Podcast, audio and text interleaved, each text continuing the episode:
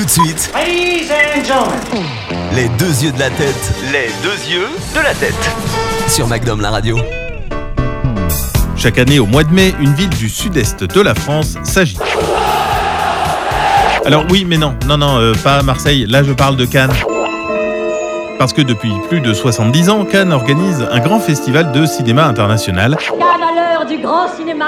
C'est même le quatrième événement mondial le plus commenté après la Coupe du Monde de foot, les Jeux Olympiques et le Tour de France. Alors pourquoi Cannes, me direz-vous Vous connaissez Cannes Euh, J'y suis allé en colo quand j'avais 7 ans. Eh bien, retour dans les années 30. À l'époque, la Mostra de Venise a le seul festival international de films. Mais il est influencé par les régimes fascistes, ce qui déplaît et indigne des professionnels du 7e art. Dans ce contexte, naît l'idée de créer une seconde manifestation du genre.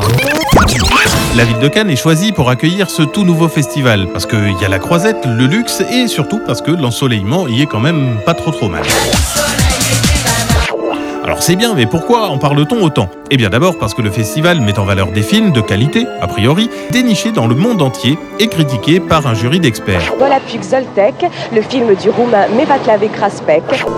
Ensuite parce que Cannes, c'est glamour. Les starlettes friment sur la croisette, on admire les stars habillées par de grands couturiers, Bruno Chemise, un commerçant cannois bien sympathique. elles avancent sur le célèbre tapis rouge, Alors que revoilà la sous-préfète. Des fois même, elles se prennent les pieds dedans et elles montent les marches du palais des festivals sous le crépitement des flashs. Et puis, régulièrement, un scandale fait s'enflammer le festival, un discours raté, un film détesté, et voilà, le public se met à huer. Mais cela ne doit pas faire oublier l'ambition première du festival, célébrer le cinéma. Les deux yeux de la tête.